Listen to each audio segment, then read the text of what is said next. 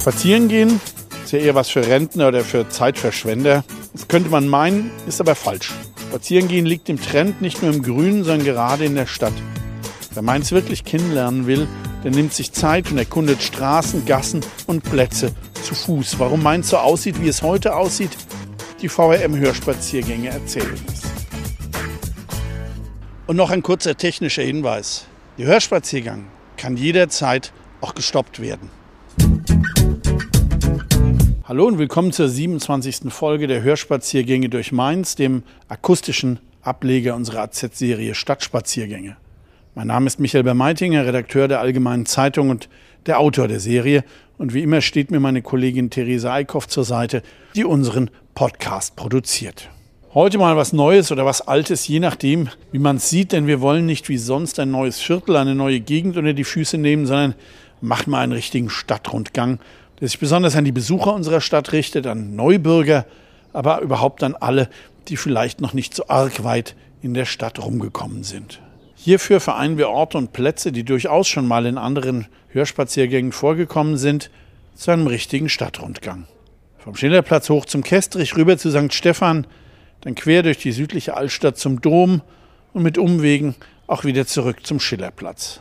Das wird alles ein bisschen länger als sonst, ein Hörspaziergang XXL und wir werden daraus einen veritablen Mehrteiler machen.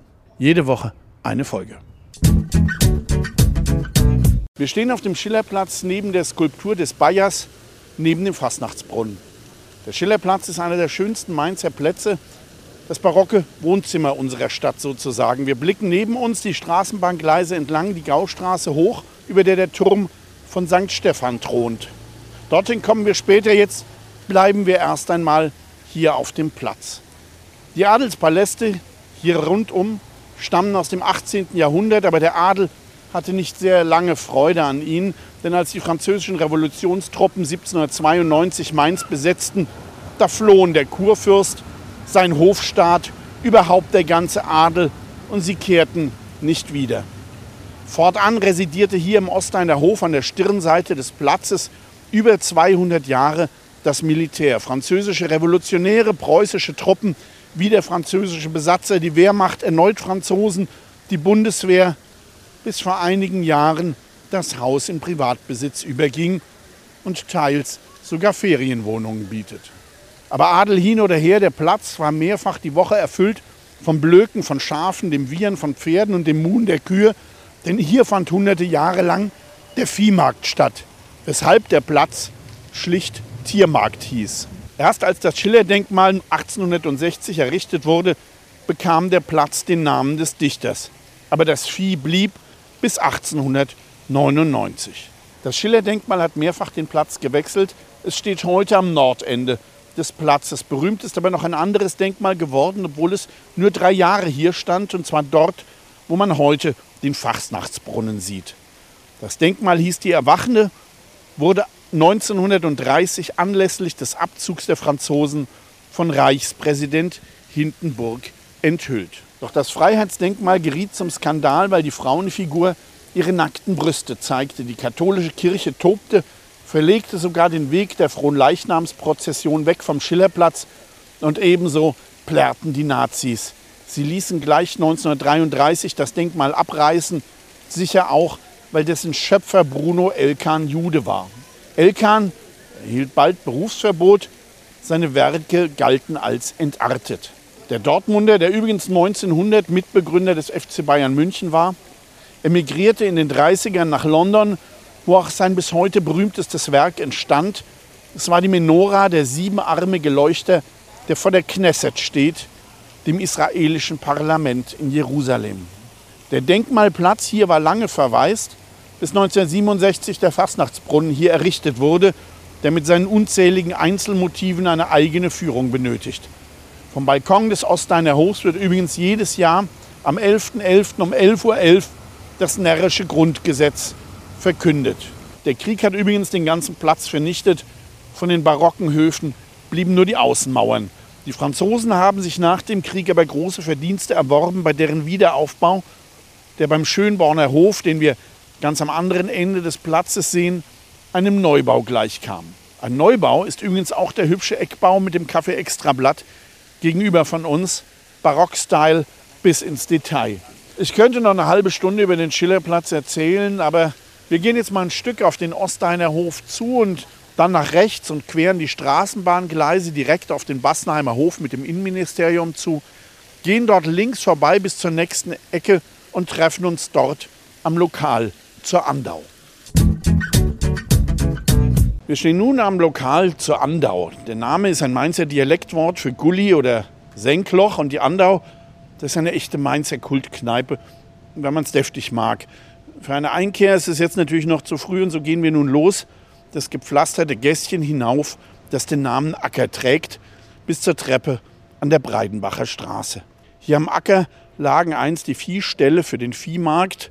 Der Name rührt aber daher, dass hier noch bis in die 1840er Landwirtschaft betrieben wurde, sich hier über den Hang bis hinüber zur Altmünsterkirche ein großer Weinberg zog. Die Gasse hier war bis Mitte des 19. Jahrhunderts überhaupt der einzige Weg, der ein Stück auf den Kestrich vorstieß. Was es mit diesem Viertel auf sich hat, dass es einem unteren neuen Kestrich und einem oberen alten Kestrich besteht, dazu später mehr. Links haben die Bomben des Krieges noch drei Häuser jener Zeit gelassen, so die Nummer 10, ein Hofanwesen von 1794, in dem bis April 2022 noch das bekannte Restaurant am Bassenheimer Hof die Mainzer Gastronomieszene bereicherte. Die Nummer 4, ein Stück weiter nach oben, ist ein Bürgerhaus aus der gleichen Zeit, worauf mit der etwas zurückgesetzten Nummer 2 wieder ein altes Weingärtnerhaus folgt. Ein ganz typischer Bau jener Zeit an der Ecke zur höher gelegenen Breitenbacher Straße, an der wir uns oberhalb der Treppe wieder treffen. Wir stehen jetzt in der Breitenbacher Straße und bleiben auch mal kurz einen Moment hier stehen, um uns die wirklich gut erhaltene Straße aus der Mitte des 19. Jahrhunderts einmal anzuschauen. Um 1860 entstanden hier auf dem alten Weinberg in der neuen Breitenbacher Straße die ersten größeren Bürgerhäuser, in denen oft, wie überall am Kestrich, Weinhändler ihren Sitz hatten. Bevor wir uns nachher nach rechts wenden, noch ein paar Takte zum Komplex gegenüber. Dort war früher der Sitz des Textilgroßhandelshauses Etex, das sich gegen vielfältige Proteste in den 70ern Haus für Haus dazu kaufte, bis sich die Etex fast über das gesamte Häuserkarree erstreckte. Dabei wurden die Bauten stark verändert, viel Bauschmuck abgeschlagen. Es war nicht schön.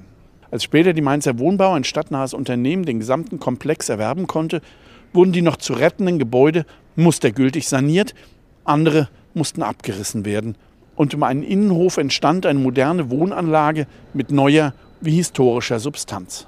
Und noch was. Links von uns in der Nummer 15, da schimmerte einst das Rotlicht der Anatomika Bar, eine Mischung aus Bordell mit Stundenzimmern im ersten Stock und halbwegs normaler Kneipe im Erdgeschoss.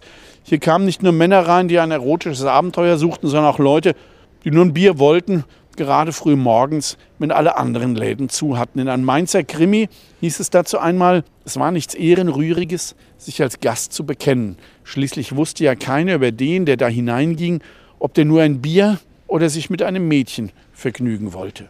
Ein Haus nebendran, in der Nummer 13, da eröffnete in den 60ern das erste Mainzer Frauenhaus.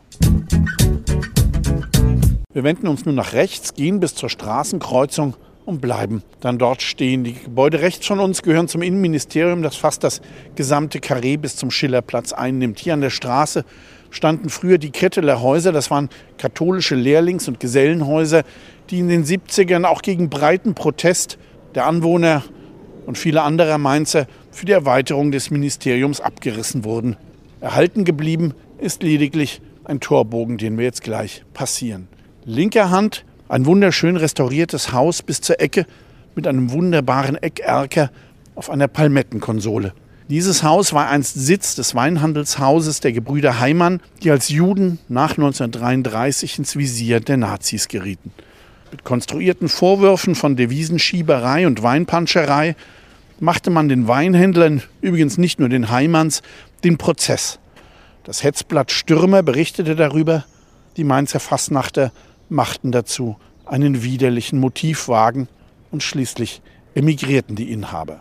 Aus dem Haus wurde eines der sogenannten Judenhäuser, denn 1940 begannen die Nazis Juden aus den eigenen Häusern und Wohnungen zu vertreiben und in eben diesen Judenhäusern zusammenzupferchen. Je Familie nur ein Zimmer. Die Häuser waren gnadenlos überfüllt. Es war schlicht unmenschlich. Hier mussten die Juden, die eine Auswanderung nicht mehr schafften, ausharren, bis sie 1942 bei den drei großen Deportationen in die Ghettos und Lager im Osten deportiert und alle dort ermordet wurden. Von 1300 deportierten Mainzer Juden überlebten nur zehn. Wir bleiben nun leicht unterhalb der Kreuzung stehen und wenden den Blick die Straße hoch. Das Straßenkreuz hier entstand um 1850, als der Mainberg erschlossen wurde. Aber die Straßen hier, die Breidenbacher nach links, die Walpodenstraße nach rechts und die nach oben und unten führende Emmerich-Josef-Straße, die blieben dem Wein treu und der Sekt kam noch hinzu. So war in der Walpodenstraße das Gründungshaus der Sektkellerei Henkel, bevor diese nach Biebrich umzog. Dann etablierte sich die Sektkellerei Schönberger, eine deutsche Nobelmarke. Ihre jüdischen Besitzer wurden 1938 enteignet, vertrieben und viele aus der Familie auch ermordet. Heute ist mit Goldhand hier auf der Ecke nur noch eine Sektkellerei übrig. Die beiden Erker der Eckhäuser bilden ein schönes Entree zum oberen Teil der Emmerich-Josef-Straße, der im Krieg zwar unzerstört blieb, da aber schon eine komplette Zerstörung hinter sich hatte. Nachdem hier um 1850 die Bebauung begonnen hatte, flog 1857 oben auf der Höhe der Pulverturm der Stadtbefestigung in die Luft und zerstörte das gesamte Viertel hier. Die riesigen Steinbrocken flogen bis zum Rhein und beschädigten in der ganzen Stadt noch viele Häuser schwer. Die Explosion tötete weit über 100 Menschen und sogar Kaiserin Elisabeth von Österreich, die von uns so geliebte Sissi, spendete für die Hinterbliebenen. Am Eckhaus rechts findet sich am ersten Doppelfenster im Rahmenwerk ein Spruch, der an diese Katastrophe erinnert. Wenn wir die Straße hochblicken, sehen wir oben die Bögen der Kestrich Wohnanlage Dort stand früher auch mit solchen Bögen die Mainzer Aktienbierbrauerei. Aber dazu später mehr. Wir gehen jetzt an der rechten Seite der Emmerich-Josef-Straße hoch, wobei es sich lohnt, immer wieder einfach mal stehen zu bleiben, hier auf Pause zu drücken und den Blick über die Fassaden schweifen zu lassen. Da ist manch schönes Detail, manch schönes Eingangstor, manche Tür zu sehen. Es lohnt auf jeden Fall. Ebenso sollten wir auf die Stolpersteine vor den Häusern Nummer 5 und Nummer 3 achten. Erinnerungen an jüdische Mainzer, die aus der Heimat vertrieben oder ermordet wurden. Der Nummer 5, wo wir jetzt gleich kurz stehen bleiben, lebte die Familie Frenkel, die ihre drei Buben Markus, Albert und Rudi 1938 ins Exil nach Frankreich und von dort in die USA schickten. Die Jungs waren da zwölf, neun und erst sieben Jahre alt, es muss den Eltern das Herz zerrissen haben, ihre Buben wegzuschicken. Die Eltern selbst und ein Onkel, der auch hier lebte, wurden 1942 ins Ghetto Piaski im Generalgouvernement, dem besetzten Polen, deportiert und dort ermordet. Als 2017 die Stolpersteine hier verlegt wurden, da war Rudi, der bei der Flucht gerade sieben Jahre alt war, extra aus Arizona gekommen. Und er sagte, ich bin Mainzer und es ist gut, hier zu sein.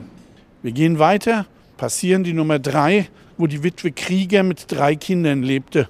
Auch sie wurden 1942 nach Piaski deportiert und dort ermordet. Wir gehen weiter und bleiben zwischen den beiden Treppenläufen vor der großen Mauer stehen. Wir stehen jetzt vor einer riesigen Mauer, die eine schöne Aussichtsterrasse oben trägt, die heutige Kupferbergterrasse. Dorthin steigen wir gleich hoch, aber erst noch ein paar Takte zu dieser mächtigen Anlage hier. Die Terrasse wurde etwa um 1845 angelegt. Die Treppenanlagen sind etwas jünger, aber alles zusammen ist in die Jahre gekommen, wie man ja an den Sicherungsnetzen rechts und den vielen Sperrungen erkennen kann. Viele Steine sind locker geworden, werden nach außen gedrückt. Daran ist auch das winterliche Salzstreuen oben auf der Terrasse schuld. So entstanden im Mauerwerk Salzdepots, die sich ausdehnten und dann die Steine lockerten und nach außen drückten. Allein die Sanierungsplanung ist aufwendig und dauert Jahre, so wie übrigens an der Zitadelle auch. Und Mainz hat einige solcher Mauern. Das große Tor führte, wie der Schriftzug darüber sagt, zu den Kellern der Aktienbierbrauerei. Doch haben die tiefen Keller aus ganz anderem Grund eine große Bedeutung für die Stadt. Denn bei den schweren Bombenangriffen des Zweiten Weltkriegs boten die Keller im Kestrichhang, der Aktienkeller hier, die Kupferbergkeller weiter nach Norden in Richtung Münsterplatz vielen tausend Mainzern Schutz. Wenn die Sirenen heulten, rannten hier die Menschen die Straße nach oben. Viele Frauen mit kleinen Kindern an der Hand, mit Notfallkoffern, Kinderwagen, alte Leute. Und manchmal rannten sie noch, wenn die ersten Bomben fielen. Und dann spielten sich am Bunkereingang Tragödien ab, denn die mussten in aller Regel mit Beginn der Bombardierung verschlossen werden. Warum? Wenn vom Eingang eine Bombe eingeschlagen wäre, hätte der gewaltige Luftdruck viele Menschen im Inneren der Bunker getötet. Deshalb nutzte man übrigens auch nicht den großen Eingang, der zugemauert war, sondern ein oder zwei der Nebeneingänge in den Nischen unter den Treppenläufen. Dort drängten sich die Menschen in nackter Angst. Es gibt grauenvolle Schilderungen, denn die menschliche Todesangst nimmt auch keine Rücksicht auf Kinder. Wir gehen nun den linken, vierzügigen Treppenlauf nach oben und treffen uns dann aber auf dem Treppenabsatz in der Mitte. Wir schauen hier vom mittleren Absatz des Treppenlaufs kurz auf die Seitenflügel der Wohnanlage und in die Gärten. Das Haus links an der Ecke wurde im Original weitestgehend durch den Ausbau des Textilgroßhandels Etex zerstört und später aber mustergültig rekonstruiert. Der Etex-Krake fielen einst auch die schönen Terrassengärten hier hinter den Häusern zum Opfer. Ein wirklich großer Verlust. Was hier an Häusern und Gärten zu sehen ist, ist später entstanden, aber wie ich finde, sehr gut und sehr passend gelungen. Bevor wir weitergehen, vielleicht erinnert sich jemand an den letzten Mainzer Tatort mit Heike Makatsch. Da fand hier auf dieser Treppe eine Verfolgungsjagd statt. Da rasten Motorräder hier die Treppe hinunter. Wir treffen uns jetzt oben an der Treppe und gehen dann nach rechts die Kupferbergterrasse entlang bis zum Denkmal des heiligen St. Martin.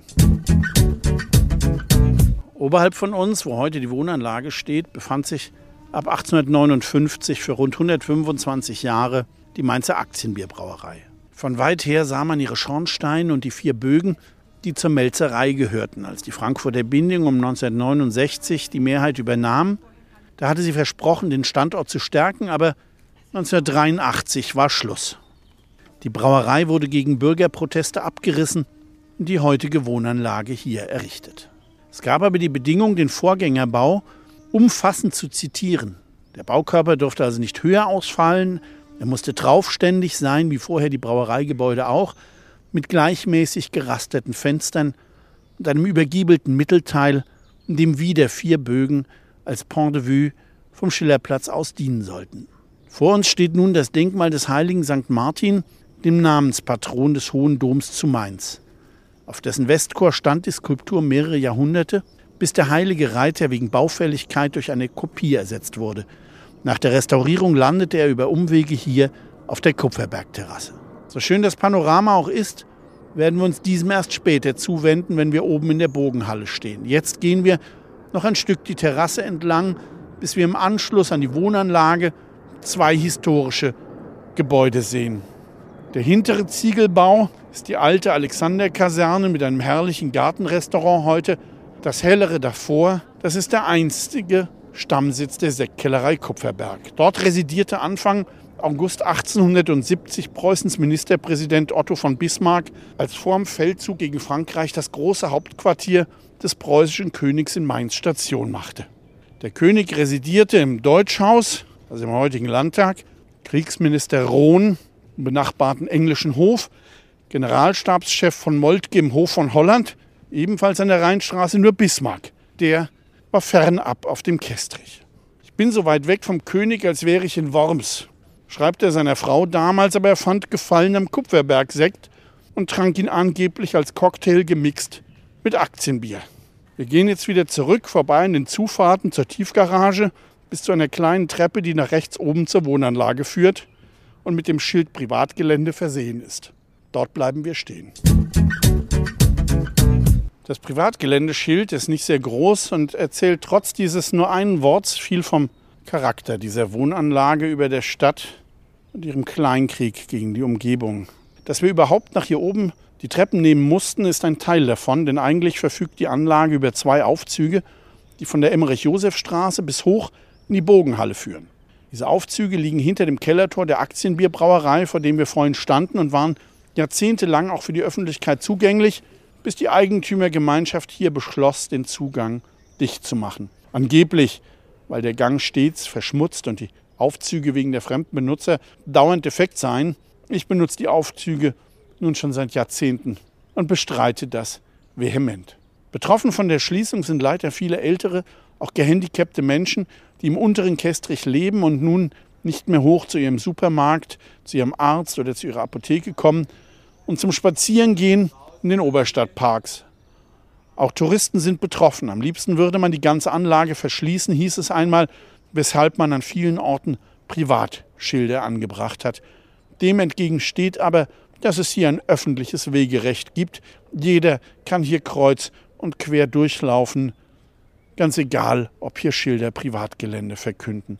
Und genau deshalb gehen wir jetzt auch die Treppe hier hoch, wenden uns oben nach links und nach 50 Metern wieder nach links in die Bogenhalle und von dort genießen wir auf Privatgelände die Aussicht.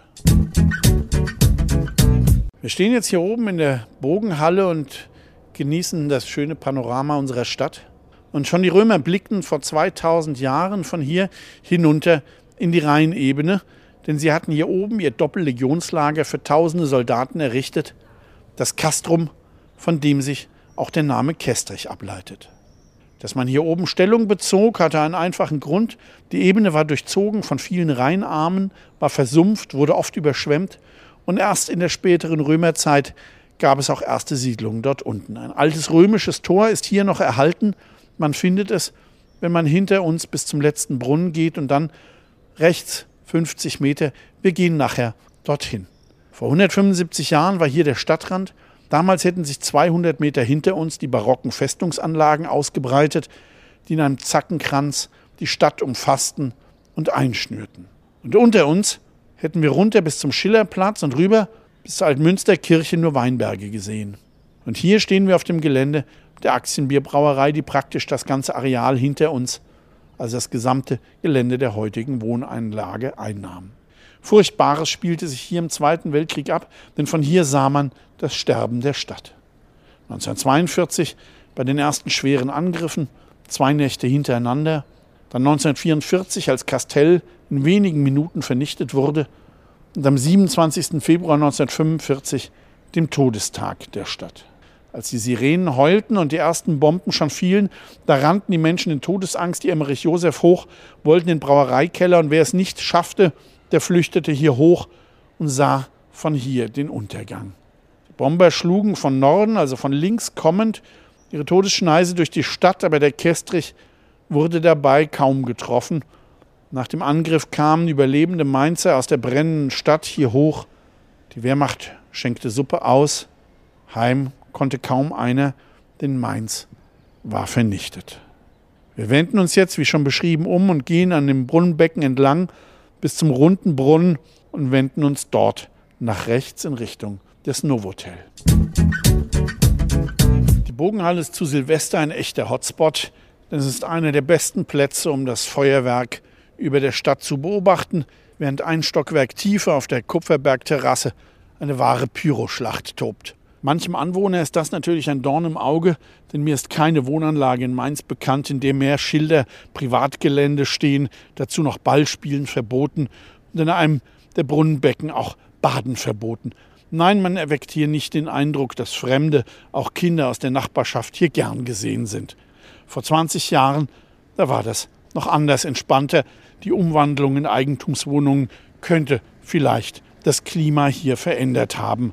Leider wir gehen jetzt am runden Brunnen mit dem Verbotsschild nach rechts und treffen uns dort am Gelände an der Geländevertiefung wieder. Wir stehen jetzt an besagtem Gelände und sehen unter uns in dem Geländeeinschnitt das 1985 entdeckte römische Stadttor aus dem 4. Jahrhundert nach Christi Geburt. Man erkennt in der Tordurchfahrt ganz klar die tief eingeschliffenen Fahrspuren von circa zwei Meter Breite was der Spurbreite römischer Wagen entspricht. Es ist eines der ältesten erhaltenen römischen Stadttore in Deutschland. Auf den Fundamenten dieser römischen Mauer entstand später die mittelalterliche Stadtmauer, die dann über fast 1000 Jahre den Umfang der Stadt bestimmte. Die gigantische barocke Festungsanlage, die später entstand, war ihr nur vorgelagert. Wenn wir nun etwas nach rechts schauen, sehen wir ein in den Rasen eingelegtes Steinband, das den weiteren Verlauf der Stadtmauer zeigt. Und weiter dahinter Da sehen wir den runden Alexanderturm, der ebenfalls auf römischen Fundamenten entstanden war. Er gehörte ebenfalls zur Stadtmauer, die dann der heutigen Alisenstraße folgte, am Alisenplatz abknickte und entlang der hinteren Bleiche verlief, wo man ja heute noch ein Stück der alten Stadtmauer sehen kann. Für einen ganz kurzen Abstecher gehen wir noch ein Stück weiter und durch die Unterfahrt im Hotel hindurch, wo auch die Tiefgarageneinfahrt ist, und wir treffen uns dann auf dem Hotelvorplatz. Auf der anderen Seite der Augustusstraße sehen wir ein Bauwerk der barocken Festung, das zur Bastion Alexander gehörte. Als am Ende des 19. Jahrhunderts Mainz endlich entfestigt wurde und all die Bollwerke rückgebaut wurden, dann schloss man sich neben der Zitadelle noch einige kleine Bauwerke stehen zu lassen und in den neuen Bebauungsplan zu integrieren. Eines dieser Bauwerke ist hier die Bastion, die dir unter der Adresse an der Bastei firmiert. Wenn ihr mal Zeit habt, dann geht ruhig die Rampe hoch und schaut euch die Villen oben auf der Bastei an. Für heute muss der Blick von hier unten genügen. Noch vor dem Ersten Weltkrieg entstanden diese drei Villen. Die von hier zu sehenden Doppelvillen, die den Besitzern der Aktienbierbrauerei gehörten und auf der anderen Seite eine damals sehr moderne Einzelvilla eines Bauunternehmers. Es ist heute das Gästehaus der Landesregierung. Die berühmtesten Gäste dort Queen Elizabeth und ihr Gemahl Prinz Philipp anno 1978. Wir gehen jetzt durch die Hoteldurchfahrt zurück, gehen dann geradeaus zum Brunnen und treffen uns dort. Wir stehen jetzt am runden Brunnen und gehen dann weiter geradeaus bis zur Drususstraße und der Einmündung der Straße Kestrich. Dort bleiben wir dann kurz stehen. Als hier noch die Brauerei stand, befand sich hier auch eine Verbindungsstraße zwischen der Drusus und der Augustusstraße. Und hier rechts neben uns, da war der berühmte Brauhauskeller zum Rat. Die Brauereigaststätte war sehr beliebt und hatte einen großen Saal für Veranstaltungen. Auch wenn es hier Bombenschäden gab, so ging der Betrieb 1945 halbwegs weiter. Der Brauhauskeller wurde mit seinem Saal zur Keimzelle der Nachkriegsfasnacht, bis das Schloss 1951 zur Verfügung stand. Hier fanden Sitzungen aller großen Vereine statt, auch wenn es zeitweise reinregnete. Im Brauhauskeller soll übrigens anno 1879 der Gründungsvertrag für die Kostheimer Linde AG, den heutigen Münchner Weltkonzern, unterschrieben worden sein. Wir stehen jetzt hier unter den Straßenschildern Drusostraße Kestrich und wenn wir nach rechts blicken, dann sehen wir ein in den Asphalt eingelassenes Pflasterband, das auf die gegenüberliegende Mauer zuführt.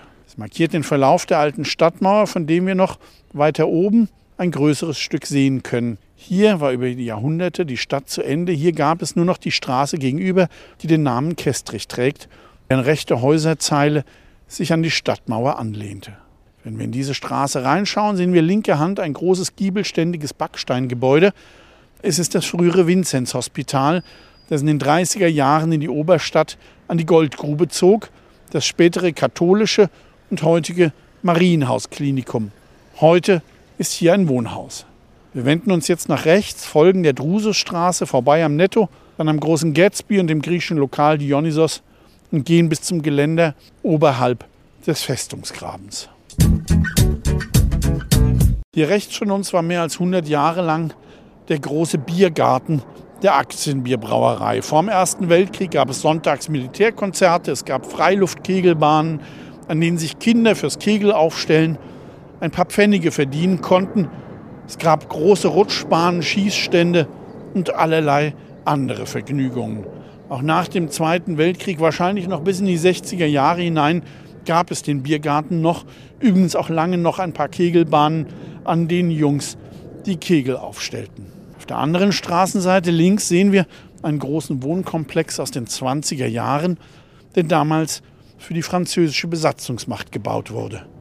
Die Franzosen hatten einen großen Wohnbedarf angemeldet, den das Deutsche Reich erfüllen musste. Überall in der Stadt, vor allem in der jungen, noch kaum bebauten Oberstadt, aber auch in Gonsenheim entstanden solche Häuser für Offiziere und Unteroffiziere, wobei Offiziere auch oft in Einzelhäusern untergebracht wurden. Wir stehen jetzt am Graben der einstigen Bastion Martin, die in Teilen die Entfestigung von Mainz nach der Jahrhundertwende überstanden hat. Nur dieser Teil des Grabens wird genutzt, der Rest ist abgesperrt und der Natur überlassen. Ab den 50ern war der Graben hier eine wichtige Mainzer Sportstätte, diente als Jakob-Stephan-Kampfbahn den Ringern und Gewichthebern des ASV 88 Mainz. In der wärmeren Jahreszeit trainierten und kämpften sie hier. Hier wurden auch Rheinland-Pfalz-Meisterschaften oder Schaukämpfe ausgetragen, bei Regen im Zelt. Der Bundesliga-Saison in Herbst und Winter trat man im Schloss oder im Weisenauer Kulturheim an. In den Gewölben unter uns war früher das Vereinsheim, das später unter die schräg gegenüberliegende Treppenanlage in der linken Grabenecke verlegt wurde. Dort feierten die 88er Ringer 1973 nach dem Sieg über den KSV Witten den ersten Titel als deutscher Mannschaftsmeister, bevor man den Vereinssitz und die Sportstätte verlegte. Wir wenden uns jetzt nach links und gehen den Graben entlang bis zur nächsten Straßenecke an der Einmündung der Straße mit dem Namen Am Pulverturm. Der Name Pulverturm erinnert uns an etwas, was ich vorhin in der Emmerich-Josef-Straße erzählt hatte, die verheerende Explosion anno 1857. Jener Pulverturm, der eigentlich Martinsturm hieß, stand einst hier nahe des Gautors, als im November jenes Jahres mehr als 200 Zentner Zündhütchen und über 600 Leuchtkugeln in die Luft flogen. Kein Haus hier in der ganzen Gegend überstand die gewaltige Explosion. 60 Häuser wurden komplett vernichtet, Dutzende in der Umgebung und in der Stadt teils schwer beschädigt. Wenn wir nun über den Graben schauen, sehen wir hinterm dichten Grün ein heute lila gestrichenes Gebäude, das wir dann von der Straßenecke aus noch besser sehen werden. Es ist die ehemalige Kunst- und Gewerbeschule, die in der Weimarer Zeit geplant und 1933 fertiggestellt wurde. Das vierflügelige Gebäude im Bauhausstil erhielt aber schon wenige Jahre später eine ganz andere Funktion. Als 1942 das Stadthaus als das Rathaus in der Innenstadt ausgebombt wurde und die Verwaltung für über 30 Jahre in dieses Gebäude zog. Einer der großen Vorteile der einstigen Schule war es, dass sie über eine große Aula verfügte. Da 1945 fast alle größeren Säle, die Stadthalle und auch das Stadttheater zerstört waren, wurde diese Aula zur Spielstätte für Konzerte und diente für Veranstaltungen aller Art. Auch Theater wurde hier ab 1945 gespielt, bis dann Anfang der 50er das Stadttheater wieder aufgebaut war. Als Rathaus diente das Gebäude bis zum 30. Dezember 1973, als das neue Rathaus am Rhein eingeweiht wurde. Seither nutzt die Unimedizin dieses Gebäude. An der Straße am Pulverturm schließt sich noch die Mainzer Rechtsmedizin an und gegenüber liegt eine Wohnanlage aus der gleichen Zeit wie die Kunst- und Gewerbeschule. Wir verlassen nun die Straße Bastion Martin und biegen nach links in die Martinsstraße ein, gehen dort ein Stück weiter bis zur nächsten Kreuzung und bleiben dort mit Blick auf einen gelben Ziegelbau stehen. Wenn wir jetzt durch die Martinstraße gehen, dann queren wir wieder den Bereich der mittelalterlichen Stadtmauer und stehen an der nächsten Kreuzung mit der Straße Kestrich wieder im Bereich der alten Stadt. Links vor uns auf der Ecke taucht ein imposanter, heller Ziegelbau auf. Eine ehemalige Brauerei, die es schon Jahrzehnte nicht mehr gibt, deren Name aber überlebt hat. Schöfferhofer, heute bekannt durch Schöfferhofer Weizen. Die Brauerei entstand schon im 16. Jahrhundert in der Stadt an der Korbgasse auf dem Gebiet des heutigen Brandzentrums. Die Hofbierbrauerei Schöfferhof Dreikönigshof, deren Name hier auf der abgeschrägten Hausecke prangt, zog aber 1899 hier in dieses Gebäude und fusionierte 1921 mit der Binding in Frankfurt, die in den 60ern dann die Brauerei hier schloss. Wenigstens der Name blieb als Produkt der Binding-Radeberger Gruppe erhalten. Wer heute einen Schöfferhofer Weizen trinkt, der sieht auf dem Etikett das Porträt von Peter Schöffer, einem Mitarbeiter von Johannes Gutenberg. Allerdings haben Weizenbiere und schon gar nicht die Mixturen mit Granatapfel oder Grapefruit noch irgendwas mit den Produkten hier vom Kestrich zu tun. Das Gebäude wurde später entkernt und dient heute vielen Firmen. So hat hier das Unternehmen Dynamedion seinen Sitz, das auf Soundtracks und Sounddesign von Computerspielen, Film- und TV-Produktionen spezialisiert ist, gerade im Bereich der Computerspielmusik zu den Top Ten weltweit gehört. Wir folgen nun der Straße rechts in Richtung Gautor. Linker Hand sehen wir nun gleich einen großen rötlichen Ziegelbau, in dem wir gleich zwischen zwei Erdgeschossfenstern schwach die drei Buchstaben LSR auf der noch unrestaurierten Fassade erkennen. Und darüber ein Pfeil nach unten. Wir können mal kurz hier stehen bleiben und uns das anschauen, denn das hier ist ein Überbleibsel aus dem Zweiten Weltkrieg, als die drei Buchstaben auf einen Luftschutzraum im Hause hinweisen sollten. Damit man sie trotz Verdunklung nachts erkennen konnte, waren sie in fluoreszierender Farbe aufgebracht. Die Luftschutzräume boten allerdings kaum Sicherheit, weshalb die Abkürzung LSR in der Bevölkerung auch für das Wort Leichenstapelraum stand. Wir gehen jetzt weiter und gleich nach dem großen Ziegelbau, der aus drei Einzelhäusern besteht, da steht ein großer Schornstein wie der einer Fabrik. Wir sehen ihn, wenn wir das Haus passiert haben.